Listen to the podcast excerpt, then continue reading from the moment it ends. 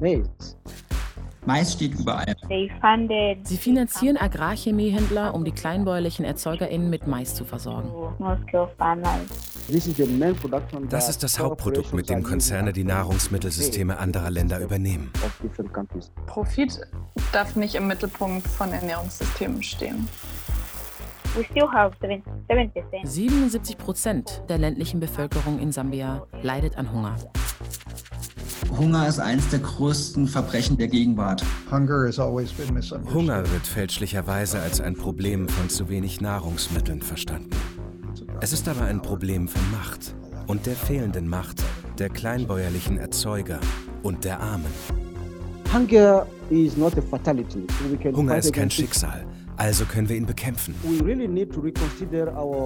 Wir müssen ganzheitlich an die Sache herangehen.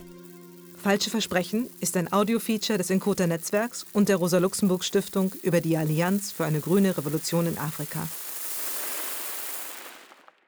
Immer mehr Menschen auf der Welt hungern. Und die Situation wird aufgrund der Covid-19-Pandemie vermutlich noch verschlimmert. Das Welternährungsprogramm der UN warnt, dass sich die Zahl der Menschen, die akut drohen zu verhungern, bis Ende des Jahres fast verdoppeln wird, wenn nichts unternommen wird wird immer gerne das Bild geprägt, dass zu wenig produziert wird und dass man einfach mehr produzieren muss weltweit und dann hungern weniger Menschen. Das ist aber einfach ganz klar falsch. Es gibt einen Überschuss an landwirtschaftlichen Erzeugnissen, die förmlich vor den Getreidespeichern verrotten. Manche nennen es eine globale Getreideschwemme. Es geht also nicht um einen Mangel an Nahrungsmitteln. Hunger ist ein strukturelles Problem. Wir haben also ein Problem rund um den Zugang, ein Problem rund um die Verwendung und kein Produktionsproblem.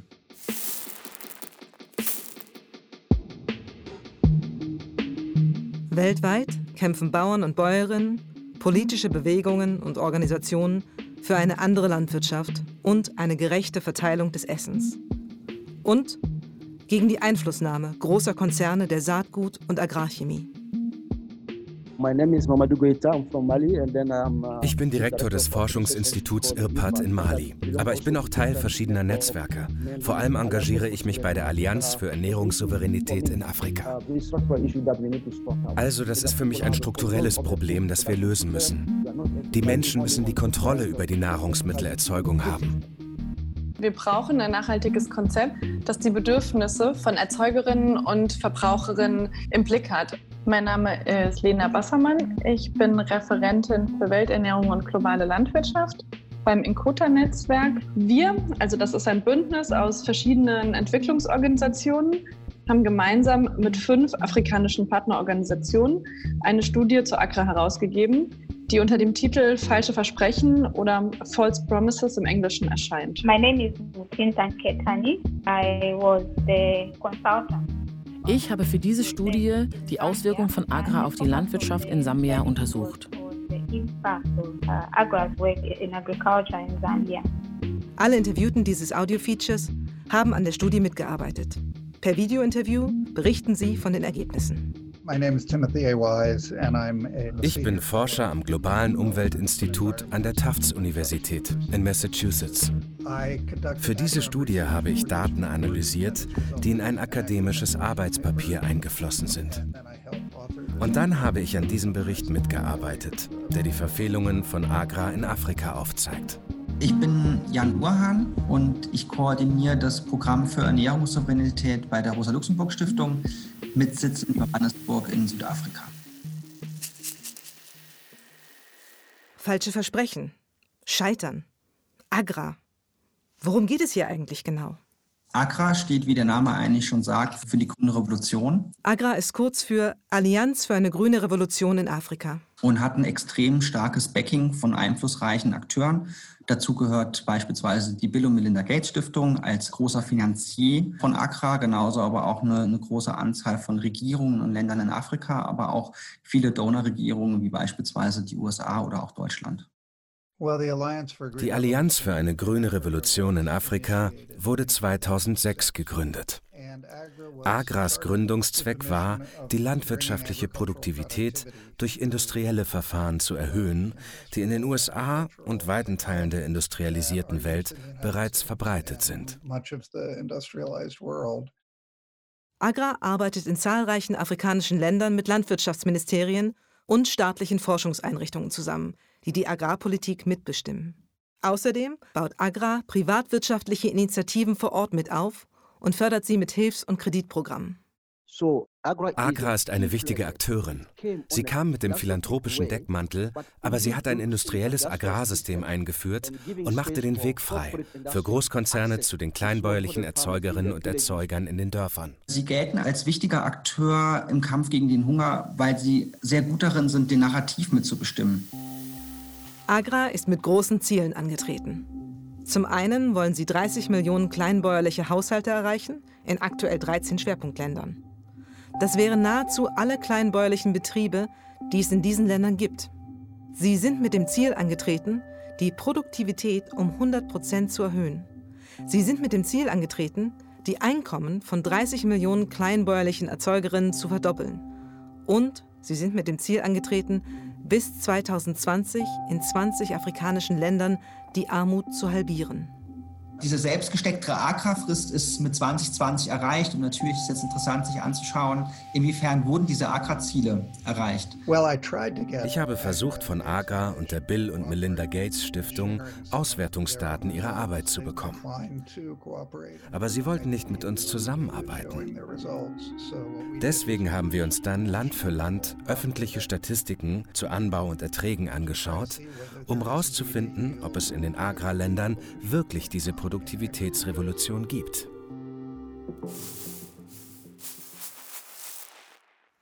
Aber was genau macht Agra denn? Sie propagieren die grüne Revolution, wollen Armut und Hunger durch eine produktivere Landwirtschaft verringern. Aber wie? Agra has been built around this uh, input-oriented agriculture. Agra steht für eine inputintensive Landwirtschaft. Agra steht für die grüne Revolution. Und sie ist per Definition die Kombination von drei Dingen. Starke Nutzung von synthetischen Düngemitteln, großer Wasserverbrauch und die Verwendung von Hybridsaatgut. Und das ist kommerzielles Hybridsaatgut von Konzernen wie Monsanto, Syngenta und anderen. Hybridsaatgut muss jedes Jahr neu gekauft werden. Wird es recycelt, verliert es seine im Labor gezüchteten Eigenschaften. Jahr um Jahr müssen sie neues Saatgut kaufen, müssen sie Düngemittel kaufen. In Sambia wird das langsam die neue Normalität. Die Leute jäten Unkraut nicht mehr mit den Händen oder mit dem Pferd. Sie kaufen einfach Unkrautvernichter. Sie nennen das Technologiepaket. Du verwendest das Saatgut, du benutzt Düngemittel und andere Inputs. Am Ende ist der landwirtschaftliche Ertrag nicht gestiegen. Aber es ist mehr Geld in die Produktion geflossen, als das in der Vergangenheit der Fall war. Es kann dazu führen, dass sie in eine Verschuldungsfalle hineingeraten, weil sie jetzt auf einmal gezwungen sind, teure Inputs wie Saatgut und wie Düngemittel zu kaufen, meistens auf Basis von Krediten, die sie dann eigentlich nach der Ernte zurückzahlen müssen. Es ist ein Teufelskreis. Man steigt ein, man verschuldet sich weiter, aber man bekommt nicht so viel raus, weil wir haben festgestellt, dass die Produktivität nicht weiter steigt. Sie steigt nicht. Es ist ein System der Verschuldung, das Agra auf diesem Kontinent aufgebaut hat. In manchen Ländern sind es nicht die Kleinbäuerinnen und Kleinbauern selbst, die sich verschulden, sondern Regierungen. Agra versucht Regierungen so zu beeinflussen, dass sie privatwirtschaftliche Geschäftsmodelle für ihre Landwirtschaftspolitik nutzen. Das geht in vielen Agrarländern Hand in Hand mit sogenannten Farm Input Subsidy Programmen, abgekürzt FISPs. Damit werden Bäuerinnen und Bauern subventioniert, wenn sie Hybridsaatgut und Düngemittel kaufen. Das verschlingt große Mengen öffentlicher Mittel. In Malawi waren es im Haushaltsjahr 2018 bis 2019 60 Prozent des gesamten Agrarbudgets. Damit die Verbreitung eben funktioniert, also dass es diese Produkte auch in den abgelegensten Orten dann auch zur Verfügung gibt, bauen sie sogenannte Agro-Dealer-Netzwerke auf. Also kleine Läden im Prinzip, so kann man sich das vorstellen, wo man dann eben diese Agrarchemikalien, wo man den synthetischen Dünger und so weiter kaufen kann. Und das ist dann ein weiterer Ansatz von Agra, dass sie eben den Bäuerinnen und Bauern Kredite günstig zur Verfügung stellen, mit denen sie dann zu diesen von Agra aufgebauten Agrodealer-Netzwerken überhaupt erst Zugang haben, weil ohne Geld kann man natürlich auch keine Inputs ähm, kaufen. Und ähm, dazu begleitet ist das Ganze von so einer Beratung natürlich, was man wie anbauen sollte. Tatsächlich war das ganze System von Agrarchemiehändlern der große Fokus ihrer Marktstrategie. In Sambia sind wirklich viele Mittel in den Aufbau von Agrarchemiehändlern geflossen. Ein weiterer Aspekt, der von großem Nachteil ist für kleinbäuerliche Erzeuger in, in afrikanischen Ländern, ist, dass Wahlfreiheit verloren geht. In vielen Projekten von Agra wird beispielsweise vorgeschrieben, welches Saatgut benutzt werden soll, wie der Anbau aussehen soll. Also Weil Mais subventioniert wird, denken Bäuerinnen und Bauern, er ist billiger. Also pflanzen sie Mais an. Und so führt das Modell der Grünrevolution dazu, dass Bäuerinnen und Bauern immer weniger vielfältige Nahrungsmittelpflanzen anbauen.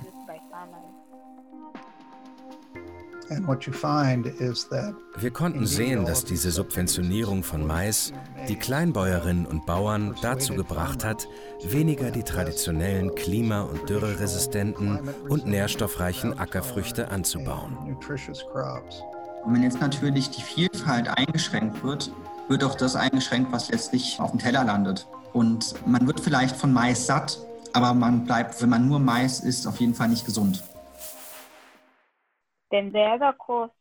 Ein weiterer Preis der grünen Revolution ist die Verschlechterung der Bodenqualität.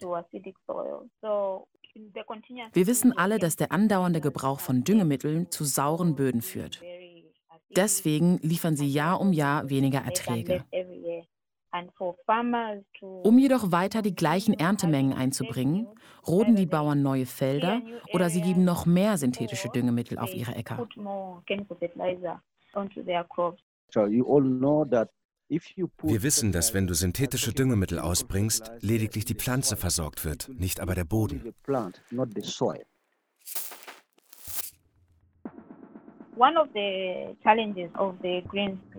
Ein Problem, das die grüne Revolution mit sich bringt, ist der Verlust von Biodiversität. Das betrifft Pflanzen, Insekten, Wasserquellen, wegen der Ausweitung der Anbauflächen. Damit meinen wir die Rodung von Wäldern und andere Flächen für den Anbau von meistens Getreide. Das Bild ist international bekannt.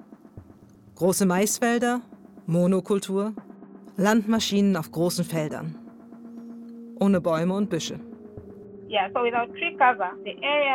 Ohne Baumbestand sind diese Flächen anfälliger für Dürren und es kommt noch leichter zur Bodenerosion, was wiederum die Fruchtbarkeit der Böden verringert.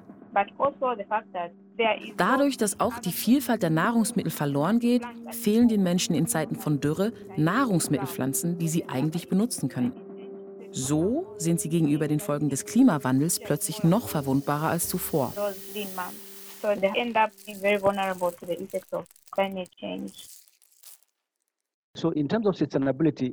Hinsichtlich der Nachhaltigkeit, der Gewinne, aber auch der Lebensqualität ist die inputintensive Landwirtschaft ein großes Risiko. Und es gibt eigentlich keine bessere Versicherung gegen die Folgen des Klimawandels als ein vielfältiger Anbau und vor allem auch als ein Anbau mit bäuerlichem Saatgut. Wenn man also nun das bäuerliche Saatgut verdrängt und stattdessen das Saatgut der Konzerne einsetzt, schwächt es die Resilienz der Bauern und Bäuerinnen vor Ort, sich gegen die Folgen des Klimawandels zu wehren. Und wie sieht es aus mit den von Agra selbst gesetzten Zielen? Was sagen uns die Zahlen der Studie? Beim Thema Verdopplung der Produktivität, Sie wollten 100 Prozent, Sie sind gelandet bei 18 Prozent. Also haben Sie das Ziel nicht erreicht. Agras Ziel war die Erhöhung der Produktivität um 100 Prozent bis 2021. In Sambia ist das auf jeden Fall nicht passiert. Das Ziel, Einkommen von 30 Millionen kleinbäuerlichen Erzeugern zu erhöhen, nicht erreicht. Die Armutsniveaus in den 13 Agra-Ländern sind insgesamt noch extrem hoch. Die traurige Realität ist, sie haben die Maisproduktion verdreifacht. Mais ist das Grundnahrungsmittel in Sambia. Und trotzdem stagniert die Armut in ländlichen Gebieten bei 78 Prozent der Bevölkerung. Trotz der massiv gesteigerten Maisproduktion wurde die extreme ländliche Armut überhaupt nicht reduziert. Das dritte Ziel in 20 afrikanischen Ländern, die Hungerzahlen zu halbieren, daran sind sie grandios gescheitert. In den 13 Accra-Schwerpunktländern sind die Hungerzahlen während Accra um 30 Prozent, das heißt um 30 Millionen Menschen gar angestiegen. Also, wenn Agra ihre Ziele so haushoch verfehlt, worum geht's dann eigentlich? Agra Agra fördert Mais unter anderem auch, weil er ein westliches Produkt ist, das in der westlichen industrialisierten Landwirtschaft schon gut erforscht ist und von dem es viele neue Hybrid-Saatgutsorten gibt, die an Kleinbäuerinnen und Bauern verkauft werden können. Es ist also nicht unfair zu behaupten, dass dies ein Versuch ist, die Verkaufszahlen von westlichen Konzernen zu erhöhen. Der Ansatz der grünen Revolution hat seinen Fokus auf den privatwirtschaftlichen Agrarmarkt. Klar, es geht um Geld. Denn während die Ernten der Kleinbäuerinnen und Bauern nicht das versprochene grüne Gold abwerfen, haben die Agrarkonzerne ihre Gewinne bereits in der Tasche. Und es geht um viel Geld. Fast eine Milliarde US-Dollar sind seit der Gründung vor 14 Jahren in Agra geflossen. Hauptsächlich aus Mitteln der Bill und Melinda Gates Stiftung. Aber auch Regierungen aus den USA, Großbritannien, Deutschland und anderen Ländern gaben große Zuschüsse. Und ein Tätigkeitsfeld, das sie sehr prominent auch immer bewerben, ist, dass sie Politikarbeit machen und sehr stark Regierungen lobbyieren, sie nennen es dann beraten, im Sinne von förderlichen Gesetzgebungen, die eben Düngemittelhersteller, Saatgutfirmen begünstigen, ihre Produkte dort auch auf die Märkte zu bringen. Das kann auf der einen Seite bedeuten, dass nur noch das Saatgut der Konzerne, meist Hybridsaatgut, staatlich unterstützt wird. Das kann aber auch heißen, dass bäuerliches Saatgut, was in vielen Ländern zwischen noch 80 bis 85 Prozent des Saatgutes ist, das eigentlich verwendet wird, verdrängt wird. Das heißt auch, dass nur noch mit Saatgut gehandelt, getauscht, verkauft werden darf, was bestimmten Kriterien entspricht. Und diese Kriterien können nur eingehalten werden von dem Hybridsaatgut der Konzerne. Bäuerliches Saatgut kann diesen Kriterien nicht entsprechen. Und damit wird es auf einmal illegal, mit diesem bäuerlichen Saatgut zu handeln. Sie betrachten Kleinbauern und Bäuerinnen nicht als Teil der Lösung, um die landwirtschaftlichen Systeme zu verbessern. Und das ist ein Grund dafür, Agra abzulehnen. Mali ist eines der Länder, das die Zahl der hungernden Menschen in der Zeit seit 2006 um etwa die Hälfte reduziert hat. Das gleiche gilt auch für die Armutsquote. Malis Ergebnisse sind deutlich besser und ich glaube, das hat in Teilen damit zu tun, dass Mali dem Agrarmodell der grünen Revolution nicht so viel Raum gegeben hat. Mali hat eine Schlüsselrolle gespielt für den Protest gegen Agra in Westafrika und sogar in Afrika. Wir haben ein großes Treffen organisiert mit Vertretern von Kleinbauern und anderen aus 43 afrikanischen Ländern. Wir nannten es die agrarökologische Alternative zu Agra. Das war 2007, nur ein Jahr nachdem Agra gestartet ist. Und dann haben wir 2009 Demonstrationen organisiert haben gegen synthetische Düngemittel in unserem Trinkwasser protestiert, haben gegen das Hybridsaatgut und für das bäuerliche Saatgut gekämpft. Deswegen haben wir seit 2010 ein Saatgutgesetz in Mali.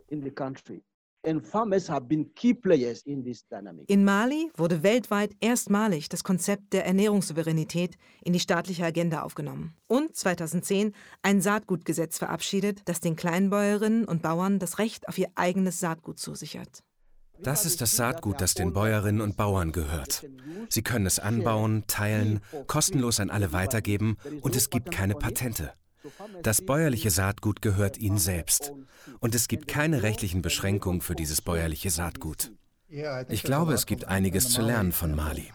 Es überrascht mich überhaupt nicht, dass die Hungerzahlen dort runtergegangen sind.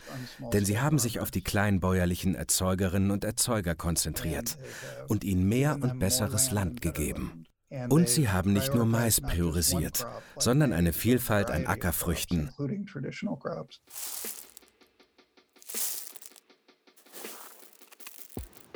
Die Auswirkungen von AGRA und von anderen Programmen der Grünen Revolution machen deutlich, dass, dass das Konzept gescheitert ist. Wir brauchen eine grundlegende Transformation der Agrar- und Ernährungssysteme. Und wie sieht eine Alternative zu dem konzerngeleiteten Agrarsystem aus? Es gibt das Konzept der Agrarökologie und ihre Praxis. For us, uh, to be brief, Agrarökologie ist für uns eine Lebensweise. Sie ist weit mehr als nur eine Technologie. Was ich eigentlich immer ganz anschaulich finde, ist zu sagen, Agrarökologie ist einmal eine Wissenschaft, also es ist wirklich eine wissenschaftliche Betrachtungsweise von dem Agrarökosystem. Es ist aber zeitgleich eine Praxis, die von Millionen von Bäuerinnen und Bauern weltweit seit Jahren praktiziert wird, so im Einklang mit der Natur Landwirtschaft zu betreiben und nicht gegen sie und sie nicht auszubeuten, so im extremen Sinne. Um auf nachhaltige Weise Nahrungsmittel zu erzeugen, kann man mit der Natur arbeiten. Ich meine damit Mist und andere organische Düngemittel, natürliche Pflanzenschutzmittel und ähnliche Dinge. Und es ist eben eine soziale Bewegung, die sich ähm, stark für die Rechte von Bäuerinnen und Bauern einsetzt und tatsächlich dann auch ein kapitalismuskritisches Konzept, das sich für mehr soziale Gerechtigkeit und ja, gleichmäßige Teilhabe von allen Menschen in der Gesellschaft einsetzt. Agrarökologie ist der Schlüssel im Kampf gegen den Hunger, weil sie das strukturelle Problem angeht, mit dem die Landwirtschaft konfrontiert ist. Wir haben so die Kontrolle über die verschiedenen Produktionsmittel, darüber, welche landwirtschaftlichen Inputs verwendet werden. Control on that. Look at the COVID-19. Zum Beispiel jetzt, in der Zeit von Covid-19, können einige westafrikanische Länder nicht genug Nahrungsmittel erzeugen, weil der synthetische Dünger, an den sie gewöhnt sind, fehlt. Die Grenzen sind dicht. In Mali haben wir dieses Problem nicht. Das bedeutet, wir erzeugen, was wir essen. Wir können verkaufen oder exportieren, aber der Fokus liegt auf dem Ernährungssystem, um unseren Bedarf zu decken. Und es ist auch vielfältig belegt, dass das tatsächlich funktioniert. Ähm, es kommen ja oft dann Kritiker, die sagen, ja, das ist doch eine Romantisierung von dem idyllischen Betrieb und sowas funktioniert gar nicht in der Realität.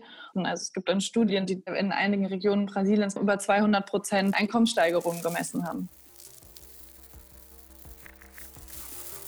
Wir müssen den agrarökologischen Weg einschlagen. Agra ist nicht der Weg zu dieser transformation.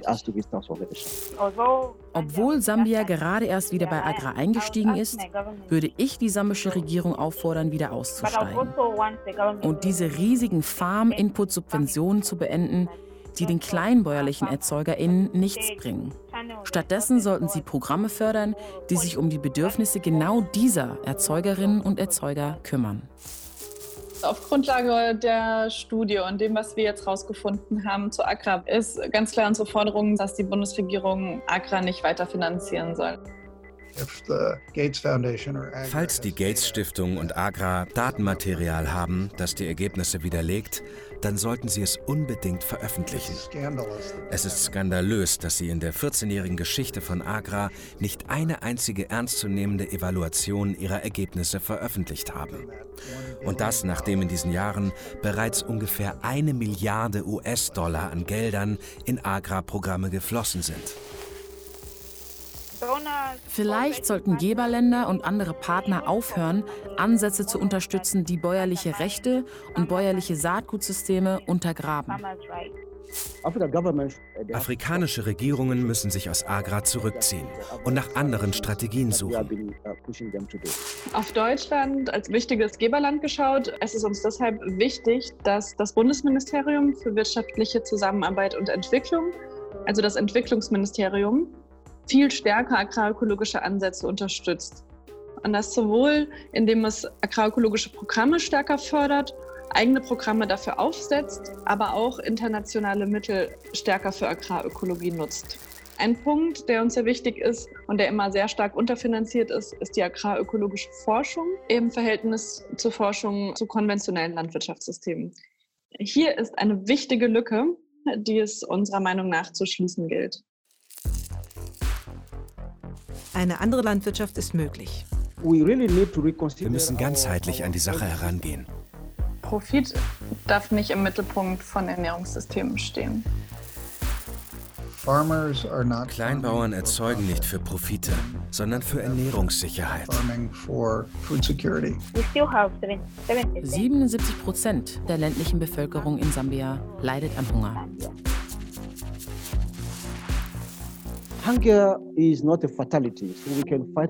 Hunger ist kein Schicksal, also können wir ihn bekämpfen.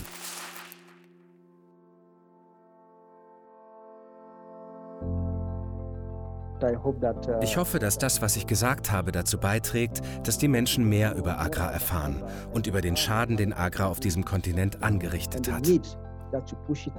Und darüber, dass es notwendig ist, Agra zurückzudrängen, damit wir das tun können, was wir vorhaben, nämlich agrarökologische Perspektiven zu stärken und so Bedingungen zu schaffen, um den Hunger zu bekämpfen.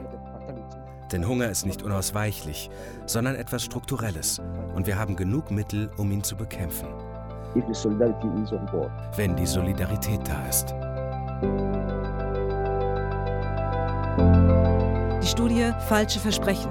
Die Allianz für eine grüne Revolution in Afrika wird herausgegeben von Biodiversity and Biosafety Association of Kenya, BIBA Kenia, Brot für die Welt, FIAN Deutschland, Forum Umwelt und Entwicklung, Inkota-Netzwerk, IRPAD, Institut de Recherche et de Promotion des Alternatives und Développement Mali, PELUM Sambia, Rosa-Luxemburg-Stiftung, Tanzania Alliance for Biodiversity, TABIO, Tanzania Organic Agriculture Movement, TOA.